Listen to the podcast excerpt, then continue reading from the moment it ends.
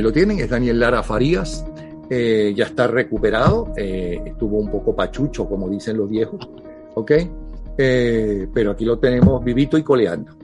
Bienvenido, Daniel Lara Farías. Bueno, gracias, Napoleón. Vivo y coleando.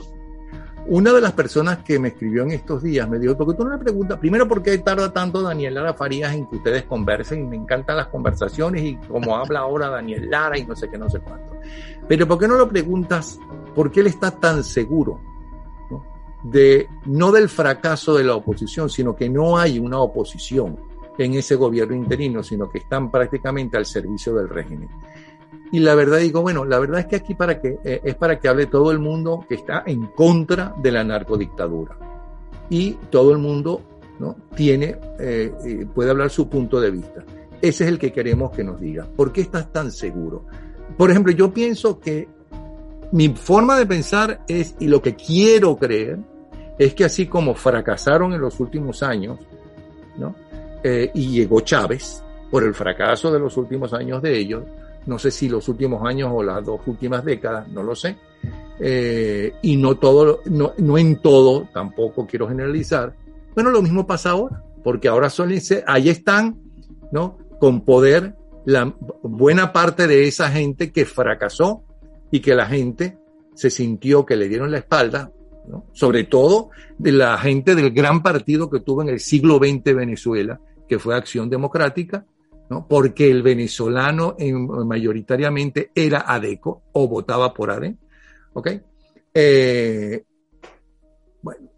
se sintió eh, traicionado o que ya había pasado el momento o que no sabían interpretarlo y votaron por el, eh, el flautista de Amelín, que era Chávez Frías.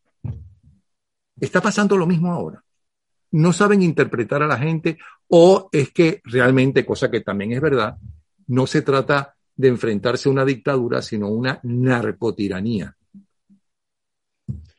Mira, Napoleón, es interesantísimo y aparte de eso hay, hay cada vez más elementos. ¿no? Lo, lo, bueno dentro de lo malo, como, como dicen los cubanos, lo bueno que tiene esto es lo malo que se está poniendo. ¿no? Es que el, el, ya el chavismo se convirtió en un modelo inclusive de exportación y de capacidad de implantarse en otro país. Tú ves lo que está ocurriendo, eh, inclusive puedes ver eh, lo, lo, cómo se intenta implantar el chavismo en otro país y, y, leyendo los titulares de ese país puedes determinar en qué fase de la implantación del chavismo están. Te doy dos ejemplos, dos ejemplos en este momento. En este país dices en Alemania. En, en, en, Venezuela. Estamos, ah. Yo estoy mentalmente en Venezuela todavía. Ah. Cuando tú ves, eh, cuando uno conoce a profundidad lo que ha hecho el chavismo y empieza a revisar lo que está ocurriendo en otros países, puedes determinar que se está implantando el chavismo y por qué etapa van. Dos ejemplos. Uno, si tú revisas los titulares de lo que está ocurriendo en este momento en el Perú, en este momento el Perú está en el año 98 de Venezuela. En este momento el Perú está en dos, eh, en una disyuntiva. ¿Cuál es la disyuntiva? O nos, eh, eh, nos tiramos del barranco, nos tiramos por el barranco hacia lo desconocido, o intentamos corregir a la orilla del barranco con los conocidos. En este momento, Perú está decidiendo entre la opción Salas Romer y la opción Chávez. En ese punto está. ¿Por qué? Porque en el año 98 todos sabemos que, ojo, no, no por Salas Romer. ¿Qué debió haberse hecho en el 98 en Venezuela? Vista la amenaza que significaba el chavismo, los partidos del estatus y los políticos que hasta el momento se encontraban en la palestra, todos y los que eran candidatos, si hubiesen entendido el riesgo que se corría, todos si eran demócratas, lo que debieron, fue hecho un, eh, debieron haber hecho fue un gran pacto de gobernabilidad para renovar el pacto de punto fijo que ya estaba vencido y garantizar la permanencia de la democracia. Y un candidato único que tenía, que venía de excelente imagen como gobernador, al igual que su hijo como gobernador, que era Enrique Salas Romer. Pero es que no solamente estaba Enrique Salas Romer, sino que si hacemos una revisión, eh, había una, un número de candidatos que en aquel momento se habían ganado la, eh, la, la, posición como político gracias a su desempeño en gobiernos regionales y municipales, para bien o para mal. Porque eh, antes de que cogieran fuerza ya al final de la campaña, había un, la candidata Irene Sáez, independientemente de lo que fuese, ella venía de ser alcaldesa, o sea, experiencia como... Con gran éxito. Gerencial tenía. Claudio Fermín, Claudio Fermín, Claudio Fermín, porque no la dejaban gobernar. Claudio Fermín venía de ser alcalde. Eh, el señor, eh, eh, había, había candidatos, pues había, había, Miguel Rodríguez venía de haber encabezado las reformas económicas de, Carlos Andrés Pérez. Pero independientemente de quién haya, haya sido, lo que debió haberse hecho fue, vamos a hacer un gran pacto de gobernabilidad y vamos a establecer unas garantías mínimas. ¿Cuáles son esas garantías? Número uno, no reelección. De forma tal de que los que formen parte del pacto no se sientan damnificados por apoyar a, a otro. Porque dicen, no, bueno, yo lo voy a apoyar y si él gana, no se va a querer perpetuar. Y después quizás me tocará a mí. Número dos, desechar el partidismo. Un gobierno de unidad nacional con profesionales y técnicos en cada materia que tengan el apoyo partidista, pero sin que haya una hegemonía partidista como se hizo al principio después de la salida de la Razabal del poder. Exacto, no estamos inventando nada. Y en tercer lugar, una, eh, una decisión consensuada sobre la persona llamada a encabezar eso, inclusive pasando hasta por un proceso de primarias, ¿por qué no? Esto debió haberse hecho en el año 98 en Venezuela y no solamente no se hizo, sino que se hizo todo lo contrario. Y la gran, una de los grandes responsables de esto, la gran responsabilidad histórica, desde mi punto de vista, descansa en Acción Democrática. Porque el dirigente de Acción Democrática en aquel momento, que era el Alfarucero, inclusive lo decía, y eso está en, la, en, la, en las crónicas de la época. Alfaro decía que, que, era, y por esa razón terminaste expulsado del partido y toda aquella barabunta que se armó, porque él decía que era un error apoyar a Salarromer porque Salarromer era antiadeco que si ganaba Chávez, Chávez estaba contra todo, pero que Salarón estaba contra los adecos, que venía a destruir a los adecos, era mejor que nos destruyeran a todos. Ese era el cinismo de la clase política en el 98. Secundado, y esto es sumamente importante, por una clase empresarial nuevo burguesa que a raíz de los cambios económicos y de la, los beneficios que les reportó a los sinvergüenzas que siempre hay en la economía, la ocurrencia de dos controles de cambio en menos de 10 años, porque tuvimos Recadi y tuvimos la OTAP de Caldera. Esa gente que se enriqueció a la sombra de los controles de cambio con, bueno, como lamentablemente se han hecho las grandes fortunas en Venezuela, a la luz del contrabando y de la vulneración de los derechos y las libertades económicas. E, y, por supuesto la sombra del Estado. Coludidos con ellos, si revisamos a los financistas de Chávez, nos encontramos eso. Eso está ocurriendo ahorita en el Perú. ¿Qué debería estar ocurriendo en el Perú? Bueno, para empezar, no necesitan unas primarias, ya hubo una primera vuelta. Es decir, que ya la población dijo quién debería ser la persona llamada a encabezar la defensa de la democracia peruana en contra del chavismo representado por el señor Castillo. ¿Y quién debería ser la persona? La que quedó, Keiko Fujimori. Nos gusta, no nos gusta, Fujimori es bueno, es malo, lo que tú quieras, pero ya fue la que ganó la, la, la, la vuelta. La que quedó en la, en, la primera vuelta para enfrentar al tipo. Tanto que una persona sensata que tiene suficientes razones para odiar y detestar a Fujimori, como Mario Vargas Llosa lo ha dicho, hay que defender la democracia votando porque con Fujimori con un pañuelo en la nariz. Porque lo contrario es saltar al vacío.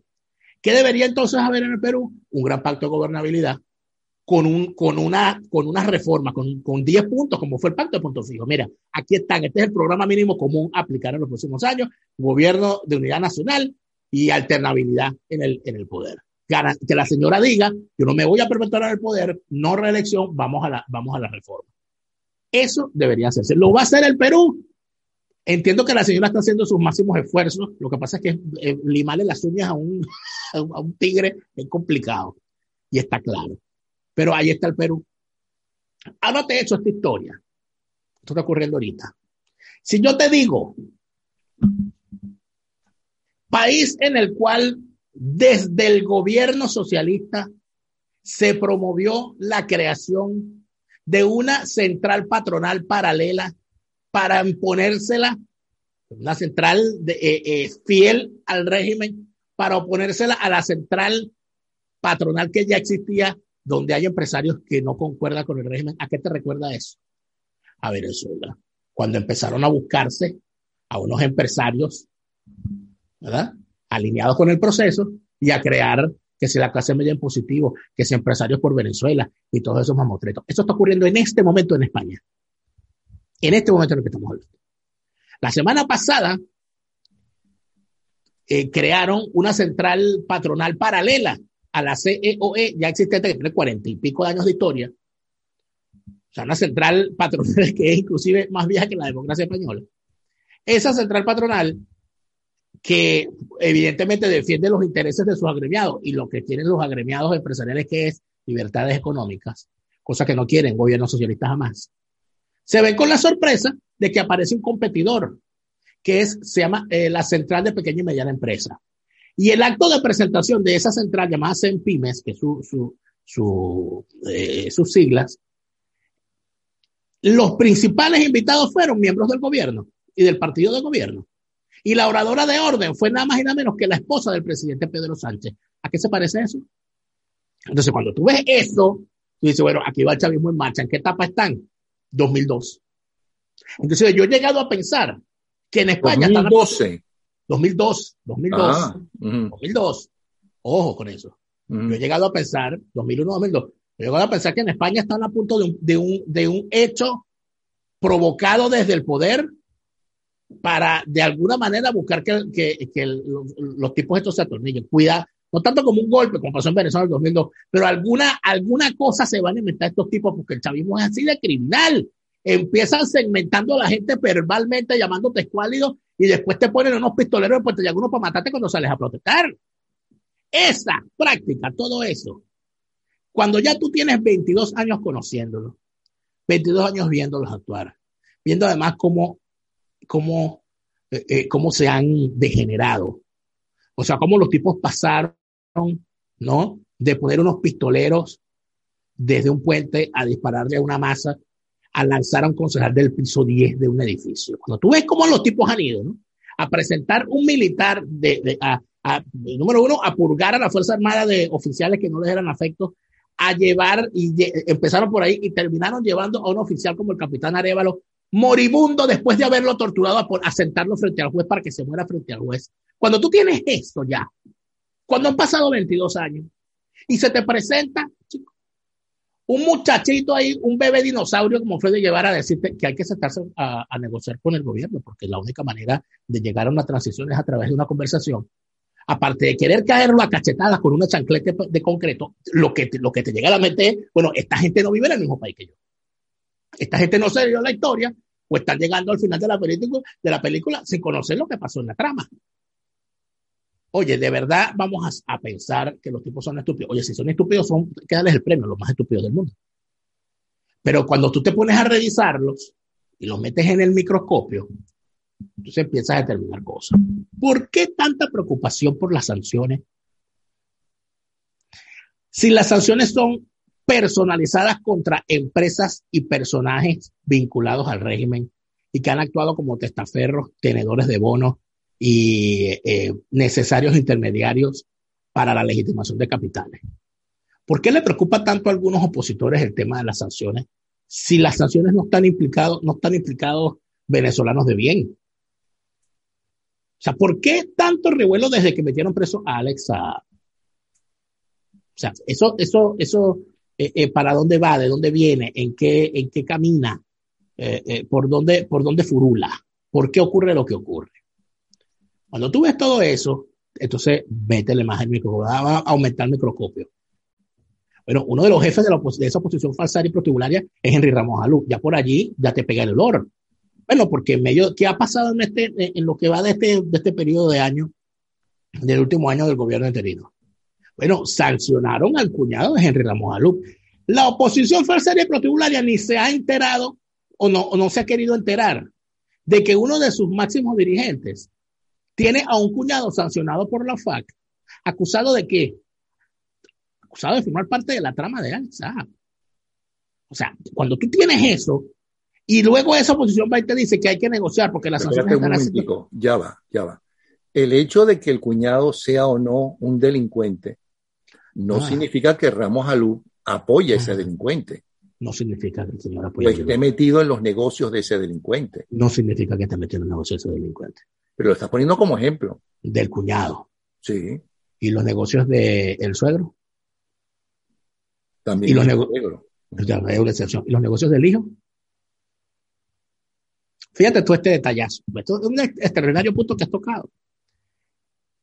En el año 2010, en el año 2016, Henry Ramos logra hacerse con la cabeza en una, en una disputa interna que de paso ya es reveladora, que los tipos le estaban quitando tres diputados y en vez de salir a la calle a pelear los tres diputados que le estaban quitando, se ensarzaron una pelea para ver quién presidía la Asamblea Nacional, una cosa insólita. Llega el presidente de la Asamblea Nacional, el señor Henry Ramos Alú.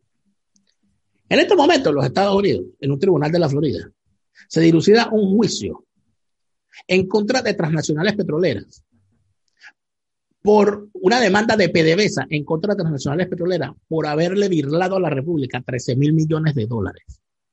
13 mil millones de dólares le robaron a los venezolanos con contratos eh, fraudulentos con PDVSA. ¿Cómo se los virlaron? Porque mantuvieron a través de un entramado de empresas una, una PDVSA paralela que se enteraba primero de los beneficios de los contratos a otorgar y vendía la información a transnacionales como eh, Glencore, etcétera, que compraban esa información, pagaban por tener esa información y a cambio, en el negocio que hacían, le daban un porcentaje al que le vendía la información. La empresa que hacía esa sinvergüenzura eran, eran dos empresas, la empresa Helsinki y la empresa Waldrop. Esas dos empresas, propiedad de un sujeto, de un personajito llamado Francisco Morillo, quien está prófugo de la justicia suiza y está buscado internacionalmente, venezolano, que viene de haber sido el aprendiz de Wilmer Ruperti y que viene de haber sido el financista del ascenso de Henry Ramos Alú para quitar del medio a Rafael Marín en su momento. Ese muchachito, ese personajito, es el jefe de los dos hijos mayores de Henry Ramos Alú, Rodrigo Ramos de Agostino y Ricardo Ramos de Agostino, hasta el punto que el, el, el personajito este, el, el querubín, Ricardo Ramos Agostino, le dedicó su tesis de grado a Francisco Morillo por el apoyo que le dio por ser pasante en su empresa.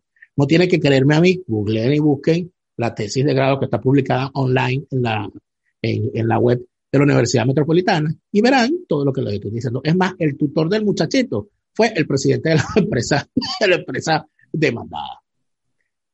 Cuando tú revisas el juicio, te das cuenta de que hay facturas emitidas a PDVSA de un millón y medio, dos millones de dólares, tres millones de dólares, cinco millones de dólares durante un mes, firmadas, solicitadas por el hijo de Ramos Alú, como representante de la empresa. ¿Qué quiere decir esto?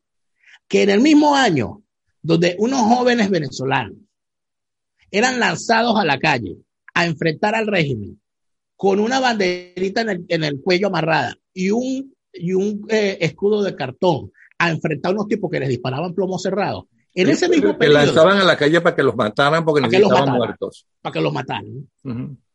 El líder de esa posición en aquel momento, que era Ramos Alú, tenía a sus hijos de la misma edad, no en la calle recibiendo tiros, no, en la oficina esperando que le pagaran la factura por millones de dólares. La pregunta es, ¿esos contratos eran de verdad de los hijos de Ramos Alú? O esos contratos para intermediar petróleo son de Ramos Alú y los cobra a través de los hijos. No sabemos. Pero más allá de eso, vamos a lo ético. De verdad es ético y tenemos los venezolanos que confiar en la dirección política de un hombre que tiene a su cuñado en el arco minero asociado además a las envergaduras de Alex Saab.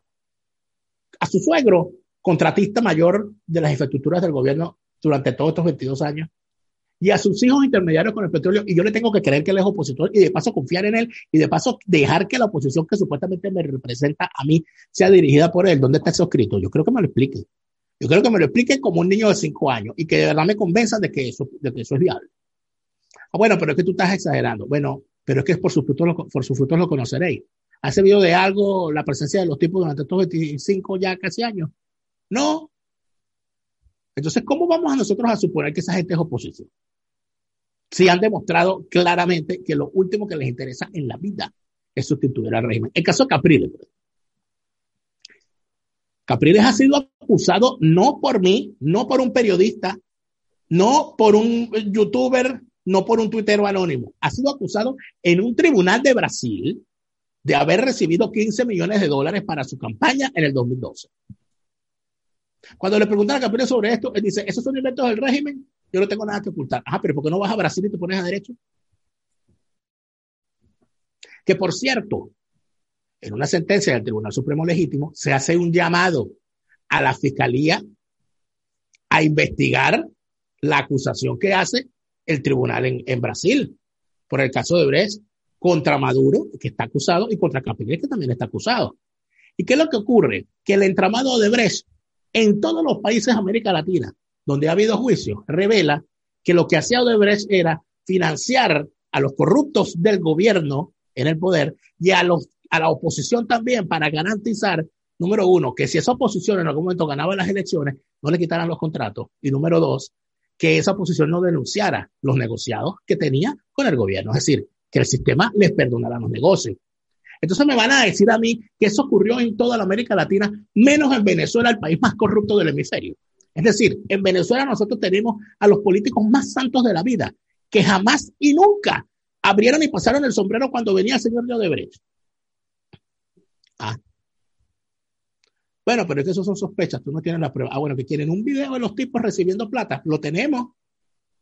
El dirigente de Primero Justicia, Juan Carlos, Juan Carlos Caldera, fue grabado infragante por los propios benefactores enviados por el señor Ruperti, recibiendo plata en un sobrecito, de la forma más balurda. Y, toma.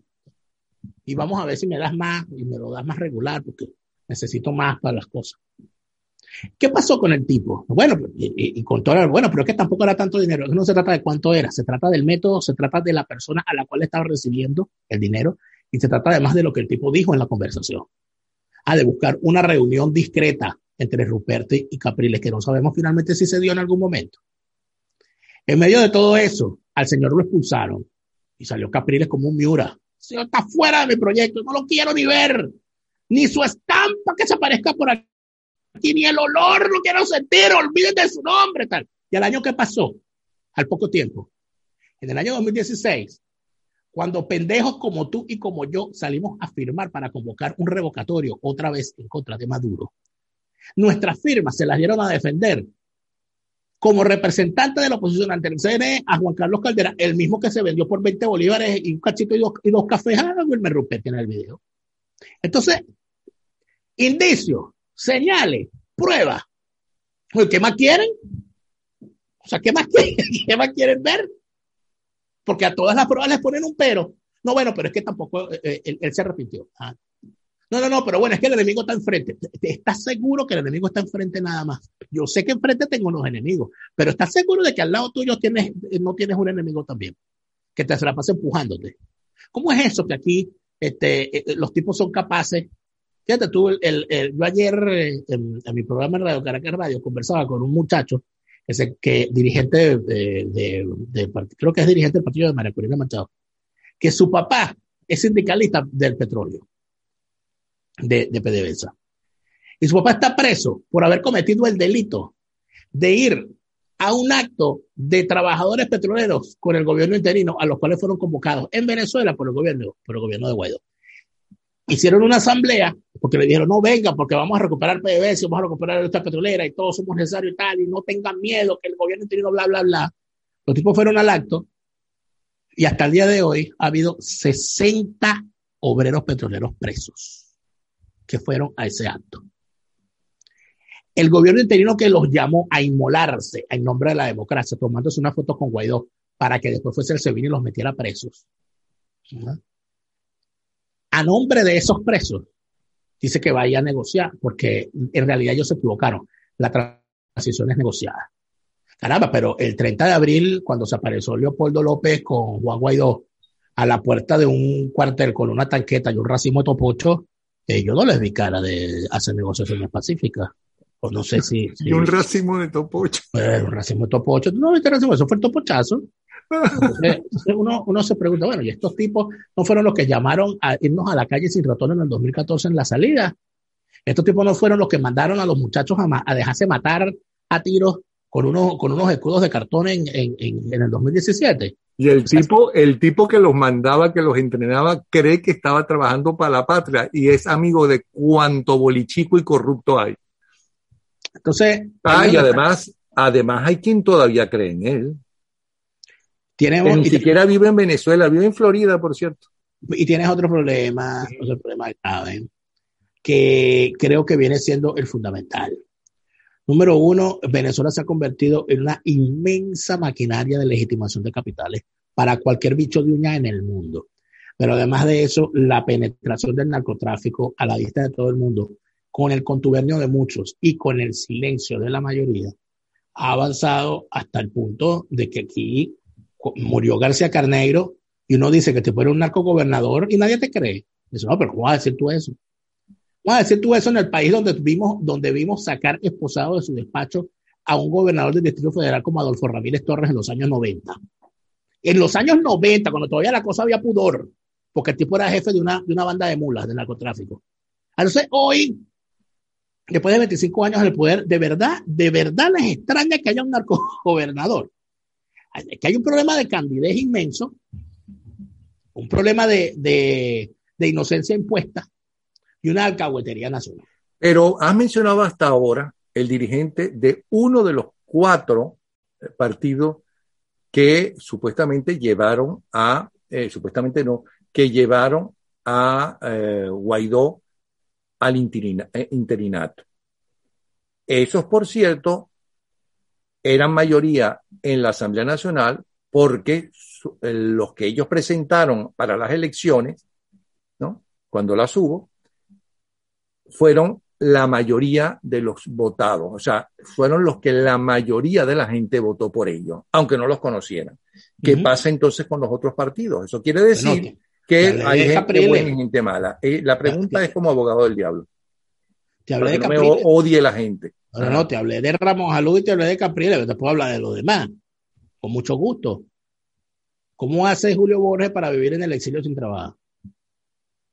Es una pregunta sencilla.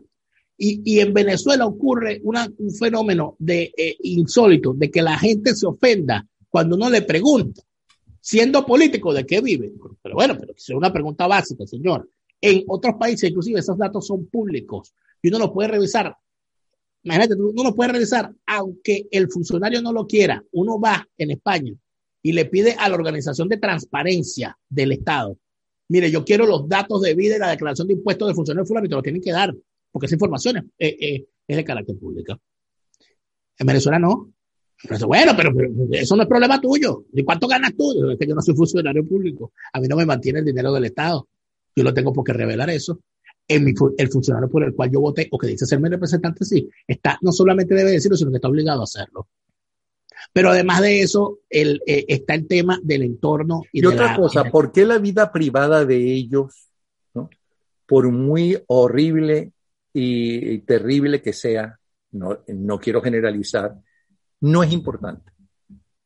Pero en cambio sí le interesa a la gente la vida privada de los artistas, que si de eh, la Keaton o no sé qué, la que se casó con uno de los hijos de Diana, le interesa ese tipo de cosas porque a mí me tiene que interesar la vida privada inclusive, ¿no? De la gente que supuestamente me está representando, porque si el tipo le pega a su mujer o porque si el tipo eh, es mala paga, ¿cómo me va a estar representando si yo estoy en contra de eso? No, eso si eso lo hace con su familia o, por ejemplo, si le pega a los hijos o, o los maltrata de alguna otra forma, bueno, pero ese tipo, ¿cuál es la moral de ese señor? Bueno, porque es que en Venezuela se han establecido una serie de tabúes. Venezuela no, en muchísimas partes del mundo, incluyendo ya que mencionaste España. Pero nos ocupa, pero nos ocupa Venezuela en este momento. Ah, bueno. Nos ocupa Venezuela en este momento. Bueno, en España ya se están develando cosas. Bueno, el que, el que, el que ahora tiene la máxima autoridad, ¿no? No fue denunciado antes de las votaciones, que se copió todo un trabajo para, de ascenso. Y así votaron por él. Aquí en Alemania acaba de ocurrir la renuncia de una ministra a la cual la universidad la amenazó con retirarle el título de doctora si se comprueba que se plagió su, su, tesis eh, para graduarse como doctora no sé qué, y nada más por la sospecha, la tipa renunció. Bueno, y, en Japón conocemos la historia de los que se hacían el harakiri por vergüenza, por, por haber deshonrado el apellido, haber deshonrado su familia. Bueno, lamentablemente, uh, hubo un sindicalista que dijo una vez no somos suizos, hay que decirlo, no somos japoneses, no hay su poco en Venezuela.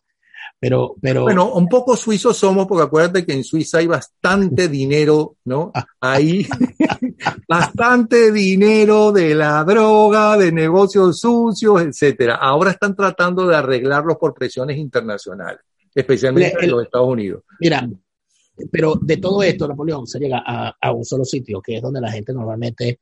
Pero hasta ahora no me has convencido. ¿Qué prueba como abogado del diablo. ¿Por no me convence? De que todos son aliados. No, yo no tengo ninguna prueba. Yo te estoy preguntando a ti porque la gente me pide que te pregunte. Bueno, perfecto. Vamos para allá. ¿Cuántas, eh, cuando tú ves que eh, estalla un escándalo con un ladrón eh, venezolano en el, en el exterior, a mí siempre me pasa lo mismo. Yo digo, bueno, agarraron a un tipo, lo agarraron el tema de la enfermera de Chávez, ¿no? que le encontraron en, en, la gaveta de la mesita de noche dos mil millones de dólares a la inocente enfermera. Es que parece mentira. Es una cosa que parece insólito. Yo no es sé lo, que decía Goebbels, lo que decía Goebbels de la, de, de la propaganda política. Cuanto más absurdo sea, primero se lo creen. Entonces, cuanto mayor sea el robo, ¿no? Menos se lo creen. Pero esta señora, yo no sé si eres, como decía antes, enfermera auxiliar o enfermera graduada, pero la señora se llevó dos mil millones de dólares. Estalla ese escándalo fuera de Venezuela. Y entonces uno dice, ¿y por qué en Venezuela nadie investigó eso? Estalla, agarra a Alex y porque en la Asamblea Nacional, supuestamente la legítima, ¿no?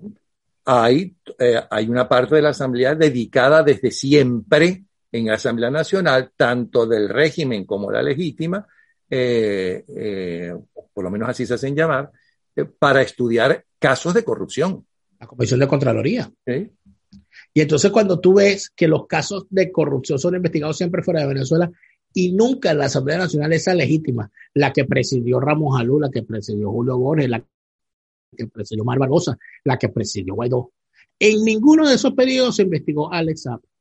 En ninguno de esos periodos se investigó a los muchachitos de Derwick.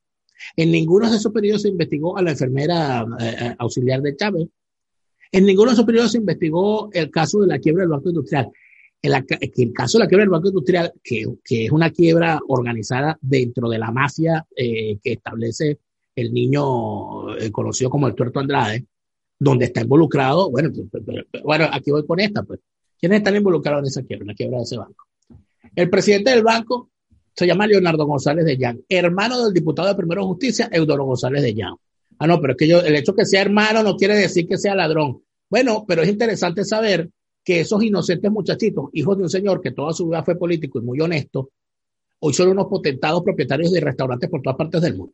Por cierto, el, joven diputado Eduardo, eh, eh, González Allán hay que felicitarlo, porque desde el último programa que hicimos hasta el día de hoy, inauguró un nuevo restaurante, se llama La Mantequería en Madrid. O sea, que, eh, uno dice, oye, a algunos les ha rendido, la pandemia, más que a otros. Bueno, acuérdate del militar ese que creo que escribió unos poemas, ¿no? Y que vive también o vivía también gracias a la venta de sus poemas, lo que no logró Jorge Luis Borges.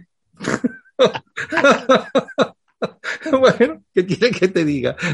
¿No te acuerdas de aquel que dijo cuando le preguntaron por qué cuando él llegó a la comandancia del ejército su finca tenía 20 vacas y por qué cuando se retiró la comandancia del ejército tenía 500? Y digo, bueno, porque las vacas paren. Aquí, excusas como esas hay. Qué desgracia, mano. Y la hemos visto a lo largo del tiempo. Mm. Ese muchachito González de Llán, alguien investigó la quiebra del Banco Industrial, pero por supuesto que no, ¿para qué está su hermano? ¿Para qué está su hermano de diputado de Primera Justicia? Por supuesto que no. Y entonces uno dirá, bueno, pero es un diputado de Primera Justicia, ajá, y el resto del partido que hizo, el resto del partido que hizo. Mira, aquí hay un caso, de, de paso, un caso craso, un caso, bueno, eh, que, que, nada más, nada más contaron. Cuando yo me enteré de ese caso, al calor de lo que estaba ocurriendo, yo, yo mismo dije, yo no quiero hablar de esto, porque a mí me da vergüenza. en medio de la crisis fronteriza, cuando la ayuda humanitaria iba a entrar sí o sí, cuando estaba, bueno, cayéndose a tiros y a palos y escapando militares, saltando, o sea, estábamos de verdad en una situación inédita. O sea, son casi de guerra en la frontera colombo-venezolana. Y en medio de esa situación, uno de los diputados allí presentes para encargarse de, de la gestión de esa grave crisis, en vez de estar a la, a la cabeza de la defensa de nuestro territorio o de, o de nuestra situación o de la ayuda humanitaria, el tipo se desaparece junto a su primo, que era su asistente, con unas prostitutas que lo envenenan con burundá, que le roban 20 mil dólares, se muere el primo y aquí no ha pasado nada y nadie ha investigado eso.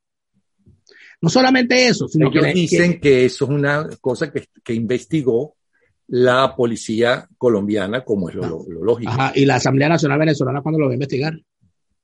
Nunca. Ya pidieron, le pidieron, le pidieron el informe a la Fiscalía Colombiana para saber qué fue lo que pasó allí. Voy más lejos.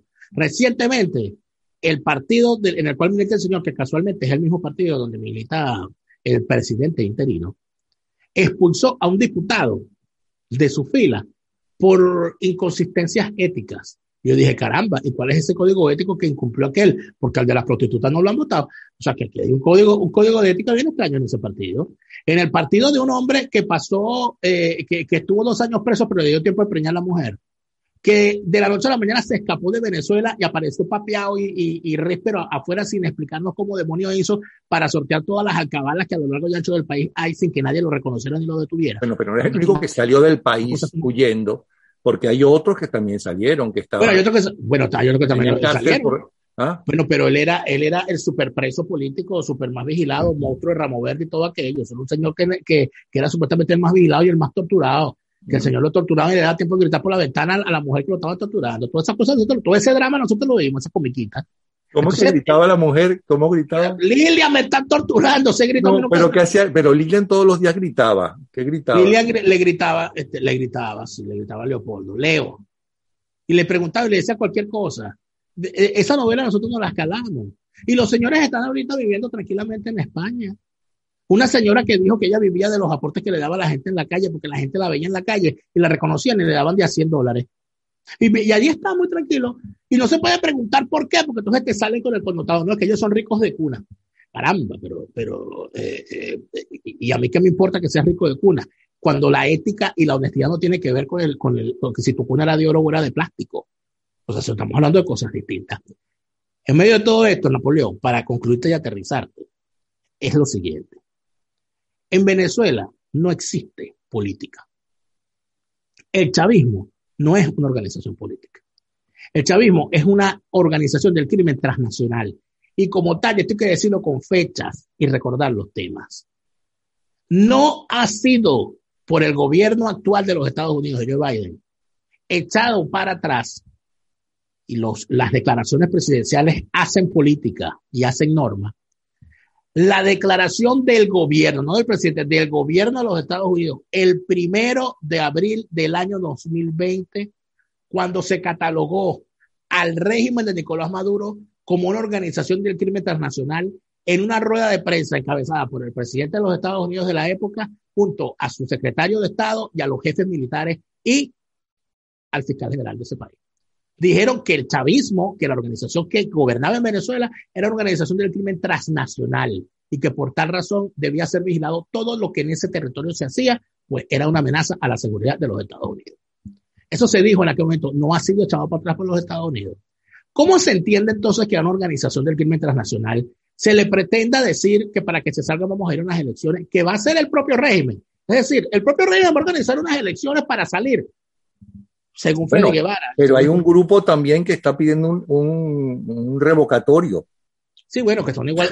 Con el mismo Consejo Nacional Electoral. Tienen el mismo problema, porque ¿cuál es, ¿qué es lo que ocurre? Que no estamos hablando de un hecho político. Todos esos actores están exigiéndole acciones políticas a una organización criminal. Lo que quiere decir que lo que quieren todos es seguir jugando dentro de las normas del sistema, cuando lo que corresponde es reventar el sistema, que es un sistema mafioso, donde hay un régimen criminal, donde hay una oposición haciéndole el juego para que permanezca en el poder, una oposición que es a la vez bombona de oxígeno y bolsa de colotomía, porque le recogen el pupú y le dan oxígeno al, al chavismo y hacen que permanezca allí. Y la tercera pata de esa mesa, que es quizá la más comprometida en, en la subsistencia del sistema y que explica mucho la, la existencia del mismo. Factor económico, Napoleón, la boliburguesía. O sea, aquí quiénes son, como, aquí un negociador, de, que muy poco se habla, por cierto, entre que si su nombre ha salido y lo han dicho ellos, no lo he dicho yo, un personaje llamado César Omaña, que salió mencionado por todos los involucrados en la famosa operación Gedeón e inclusive en el famoso, los famosos hechos del 30 de abril, cuando se dijo que este César Omaña fue el hombre que ayudó a convencer supuestamente a Christopher Figuera y a militares del régimen, porque él actúa como testaferro de tipos del régimen y de tipos de la oposición. Es decir, que ya llegamos a que los tipos compartan hasta testaferros. Capaz hasta comparten amantes y no nos hemos dado cuenta. Entonces, cuando tú tienes que los te están utilizando a testaferros, a empresarios, bueno, se conoció que la, el, también eso fue público, lo dijeron ellos mismos, que la negociación para el CNE anterior, no para este, el CNE anterior, cuando le quitaron el control de la tarjeta de acción democrática a Ramos Jalú, la reunión que tuvo Ramos Jalú con, eh, con Jorge Rodríguez, Maduro y esta gente, denunció Bernabé Gutiérrez que esa reunión se hizo en la casa de Alberto Folmer, que presta su casa para esas reuniones porque es un terreno neutral. Entonces estamos viendo que hay una burguesía vieja asimilada a la revolución. Hay una boliburguesía que creció a la sombra de la revolución. Y hay unos que todavía aspiran, todavía aspiran a seguir saqueando este pobre país llamado Venezuela con los pocos negocios que quedan, que dicen, no, no, no, pero eh, ¿qué es lo que tú quieres? Derribar el sistema que nos está haciendo ricos o que nos hizo ricos. ¿Para qué? Para hacer una comisión de la verdad y descubrir cómo me enriquecí yo para descubrir a quiénes financié yo todo este tiempo. ¿Cómo es eso de justicia transicional? ¿A quién le está ofreciendo tu justicia? ¿Cómo es eso que se van, que, que se vayan todos? ¿Cómo, ¿A qué te refieres tú con eso? Y vas a investigar las contrataciones del Estado. Y vas a investigar quiénes lo financió. Y van a investigar a los testaferros. ¿Y qué va a pasar conmigo? Mira, aquí la gente no es pendeja, aquí se trata de dinero. Y cuando se habla además de todo esto, tienes otro grave problema que es que los tiempos lo tienen muy preocupados, Napoleón. Eso que pasó eh, eh, con Alexa es más importante de lo que nosotros creemos, porque Alexa iba muy tranquilo en su avión y aterrizaron en un país que pensaba en un país anodino para reabastecer combustible y reabasteciendo combustible se lo llevaron preso en un país que la gente ni siquiera sabe en qué parte del mapa está. Esta gente que tiene suficiente dinero para tener su propio avión no puede ni siquiera aterrizar para reabastecer combustible en, en, un país porque no saben si los agarran y se los llevan. Excepto Delphi en España. Bueno, porque ya, ya te dije por dónde va España, ¿no? Ya te dije por dónde va España. Ahora, eh, para finalizar, la gente está muy deprimida con todo lo que estás diciendo, eh, porque además la gente te suele creer y bastante. Pero la gente necesita no solamente un Dios, necesita normalmente un jefe, necesita que la madre si es pura y santa, aunque las otras mujeres sean putas y las traten como tal, ¿ok? Hablo de muchos hombres, o buena parte de los hombres. Eh, ¿Qué hace la gente? La gente necesita la luz al final del túnel. ¿Tenemos luz al final del túnel o ahí están los cubanos desde 1959?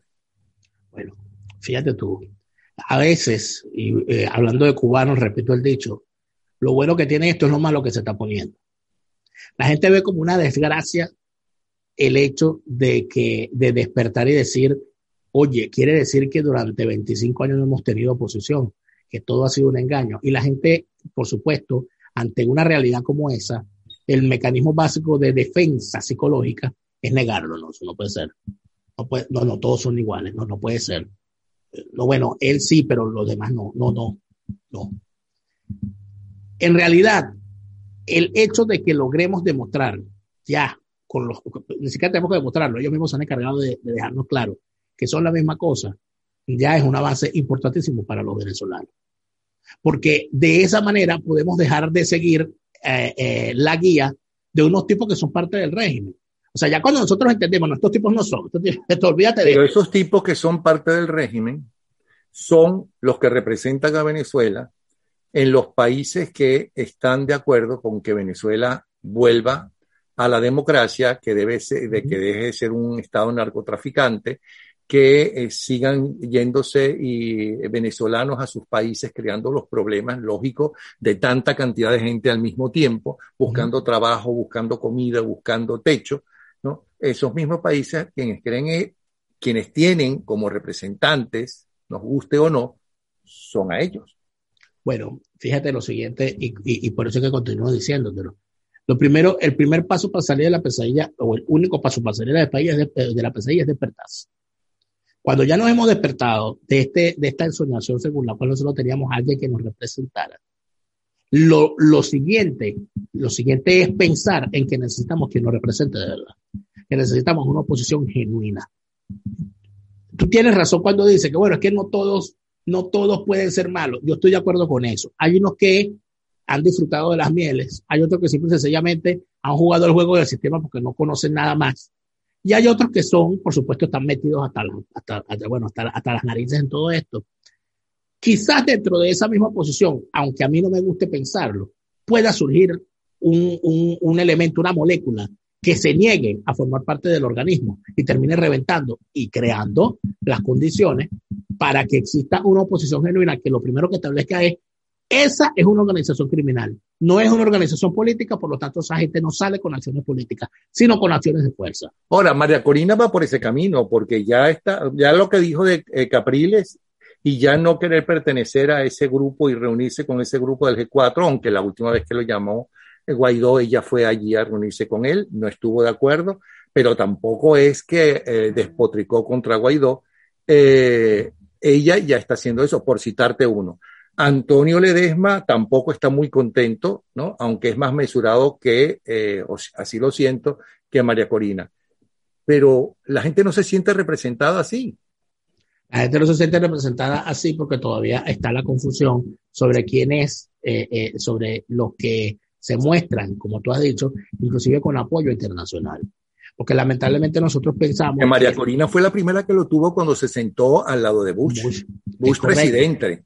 Así es. El problema es que los venezolanos en medio de esta situación, cosa completamente normal, creemos que solamente en nuestro país hay corruptos, solamente en nuestro país la política sí, es Sí, ok, ok, ok, ok. Pero, y, y, y, el problema de María Corina? ¿Cuál es la responsabilidad de María Corina? Porque también María Corina debe tener alguna responsabilidad en por qué no termina de eh, gustarle a la mayoría. ¿Por qué, la, eh, qué pasa con un partido de María Corina?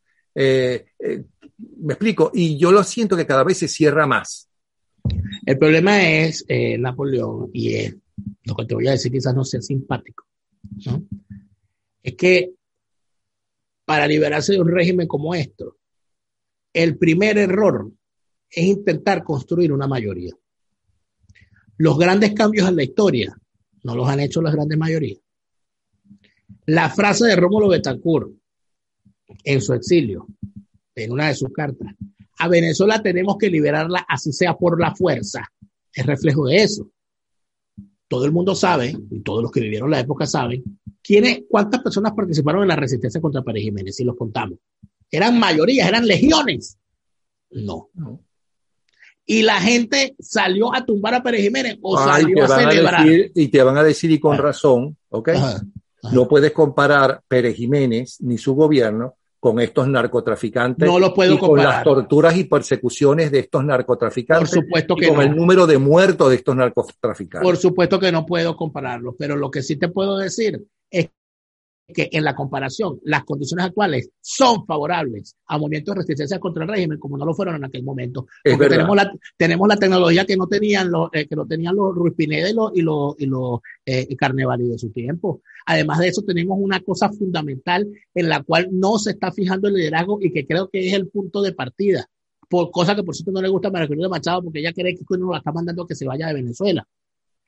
Tiene 7 millones de venezolanos fuera, de, fuera del país con el 10% de esos venezolanos, nada más con el 10% de esos venezolanos, nada más con el 1% de esos venezolanos, actuando a tiempo completo en la liberación de Venezuela, aquí se le hecho una vaina al régimen. Lo que pasa es que en realidad, Napoleón, han sido 22 años perdidos. Esto no es instantáneo.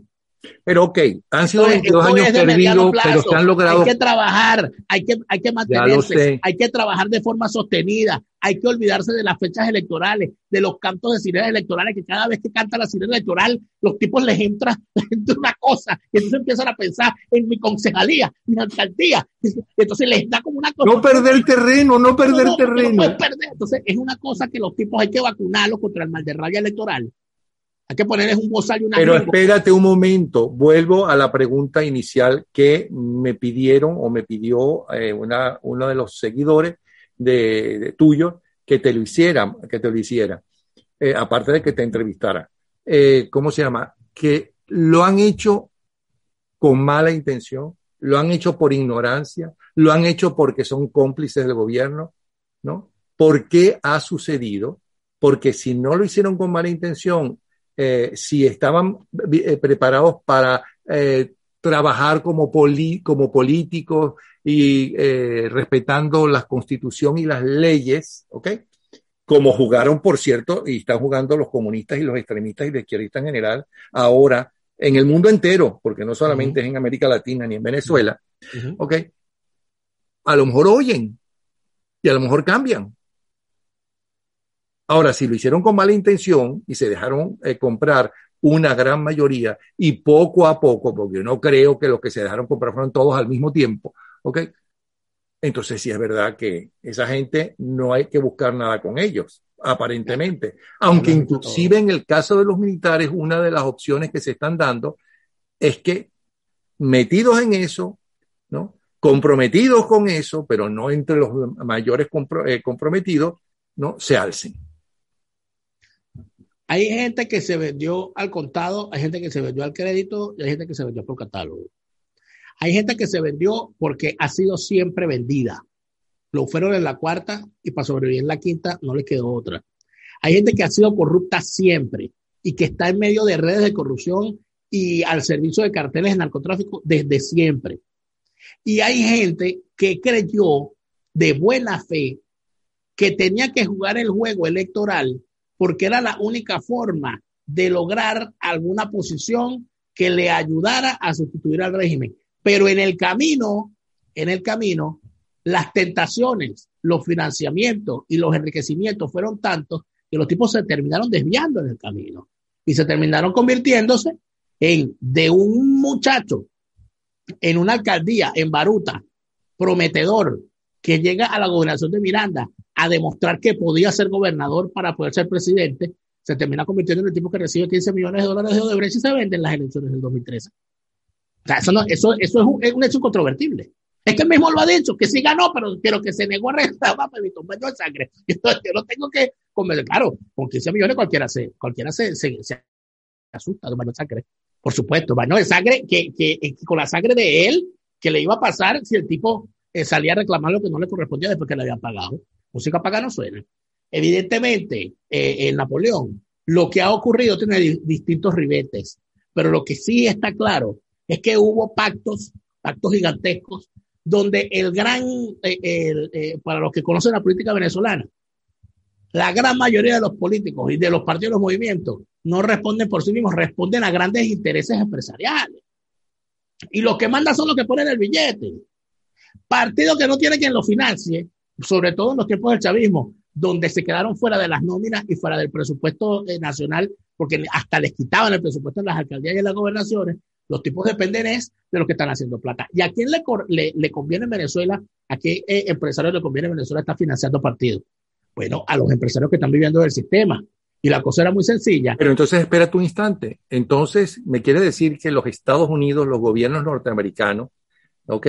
Los gobiernos europeos son cómplices de eso y apoyan eso o aceptan eso. Pero eh, hasta el momento nada te demuestra lo contrario, porque lo que en realidad le preocupa al mundo es que haya venezolanos saliendo caminando por la frontera, generando una crisis en los países vecinos.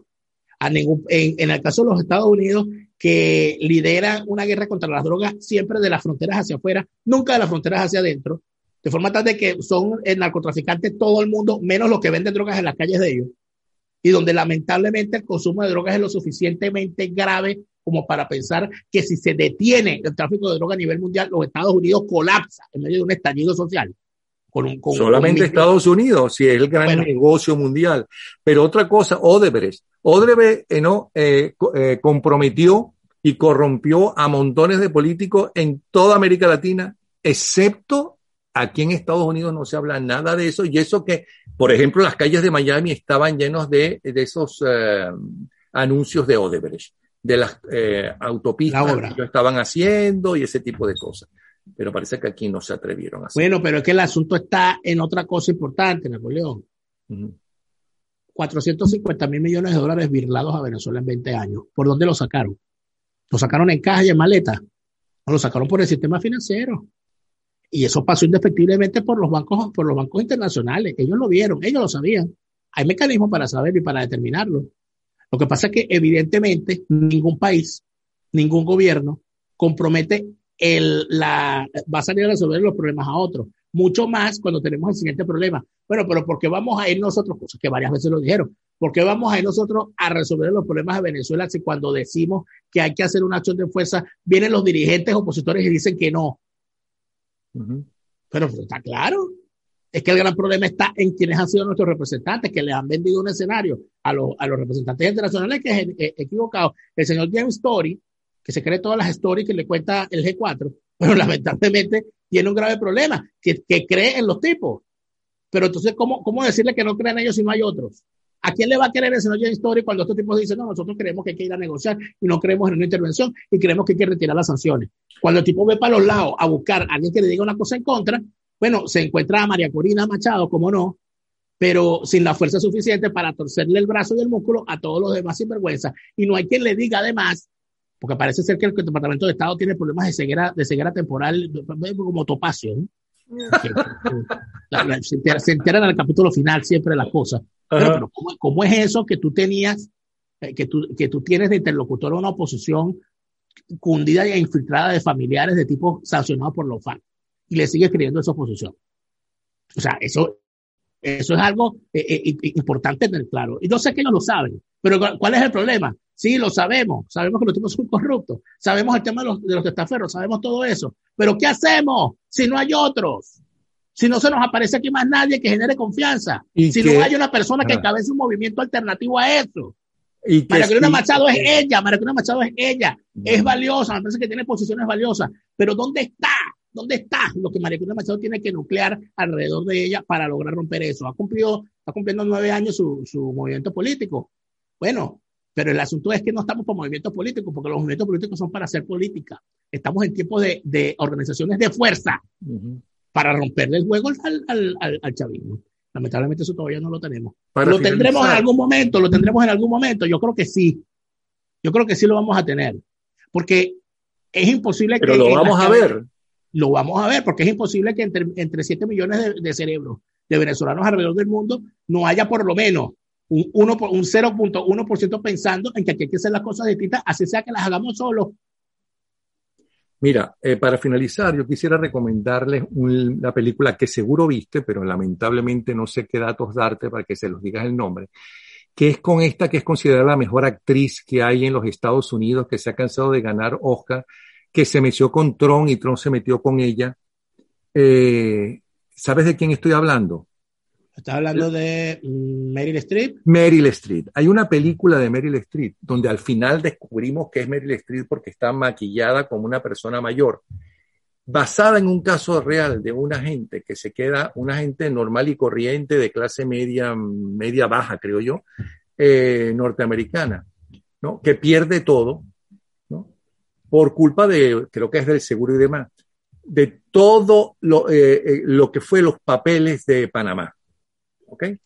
Cómo todo está corrompido, cómo el mundo está corrompido. Y no es el capitalismo el que está corrompido, es el mundo, porque si en el capitalismo hay corrupción, ¿no? Y algunos de esos casos no solamente salen a la luz pública, sino que algunos van presos, ¿no? En los países comunistas o, de dictaduras de izquierda es peor todavía, porque la corrupción es mayor y no pasa nada a menos que caigas en desgracia. La película se llama La lavandería, en español, de Laundromat en inglés y está disponible en Netflix. Tremenda película, No la conocía, voy a verla. Eh, ah, no la conocía, pues ve, lo, que pasa es que yo tengo, lo que pasa es que yo tengo un problema con Meryl Streep desde que, desde que abandonó a Dustin Hoffman con el niño Kremer vs. Kremer. Pero déjame decir. La he borrado. No, de verdad, te, mira, te lo juro, Napoleón, escúchame. Te portó bien mal como persona con ella que estaba empezando y trató de seducirla. Pero el, el, el problema no es la realidad, el problema es la ficción. Que fue ah, bueno. Cuando yo de niño, cuando yo de niño vi Kramer versus Kramer, y, niño, y vi que la tipa se vaya a abandonar al niño con el papá, y que el papá le daba al niño eh, eh, el cereal con la leche fría y el niño sufría todo aquello. Yo le agarré una rechera media tipa toda la vida. Y de repente un día que, que decidí reconciliarme con él, dije, bueno, voy a dejar atrás esta. esta ridiculez. Esta ridiculez y esta paja la tipa viene y le amarga la vida como monja a Philly eh, Seymour Hoffman en la película La Duda y le agarré a rechera otra vez para siempre dije, no me vuelvo a reconciliar con esta mujer. Pero tiene películas muy agradables de todo la tengo Bloqueada, la tengo bloqueada, la tengo muteada su nombre. Hay una que se mete que es para mearse de la risa con el ah. perdón para la gente fina de lo que de la oración que es sobre un caso real también de una tipa que, eh, millonaria en Nueva York que cantaba horripilantemente mal, pero que sus maestros, todos conocidísimos, por cierto, en el mundo entero, por dinero, le daban clase y le decían que era una maravilla, ah. ¿no? Ella hace de esta mujer que de verdad, es que además es una tremenda actriz. Vamos a estar claros. Y ella no es también la de el diablo se viste de Prada. Ella también ve esa película, es buenísima. Claro, hace de villana ahí también. Sí, hay una película muy buena que ella hace mm, que se llama Lobos por Corderos. Ah, no la he visto. Una película, una película eh, independiente donde se habla de todo lo que ocurre en las trastiendas del poder de los Estados Unidos cuando el país decide ir a la guerra. Muy buena película. Ah, fíjate, no la he visto. Muy buena si no he visto, acabo esto. Si acabo de descubrir que me faltan por ver películas de mi novia virtual, que, es Cameron Díaz, ¿no? Porque creo que eh, eh, mejor no lo digo. Mi otra novia virtual creo que no me quiere mucho, que es venezolana. bueno, un abrazo, gracias. Bueno, fue larguísimo el programa de hoy, se eh, pasó rápido. Fue anti-juventud, anti-youtubers, anti-youtube, que deben durar 10 minutos, 20 minutos.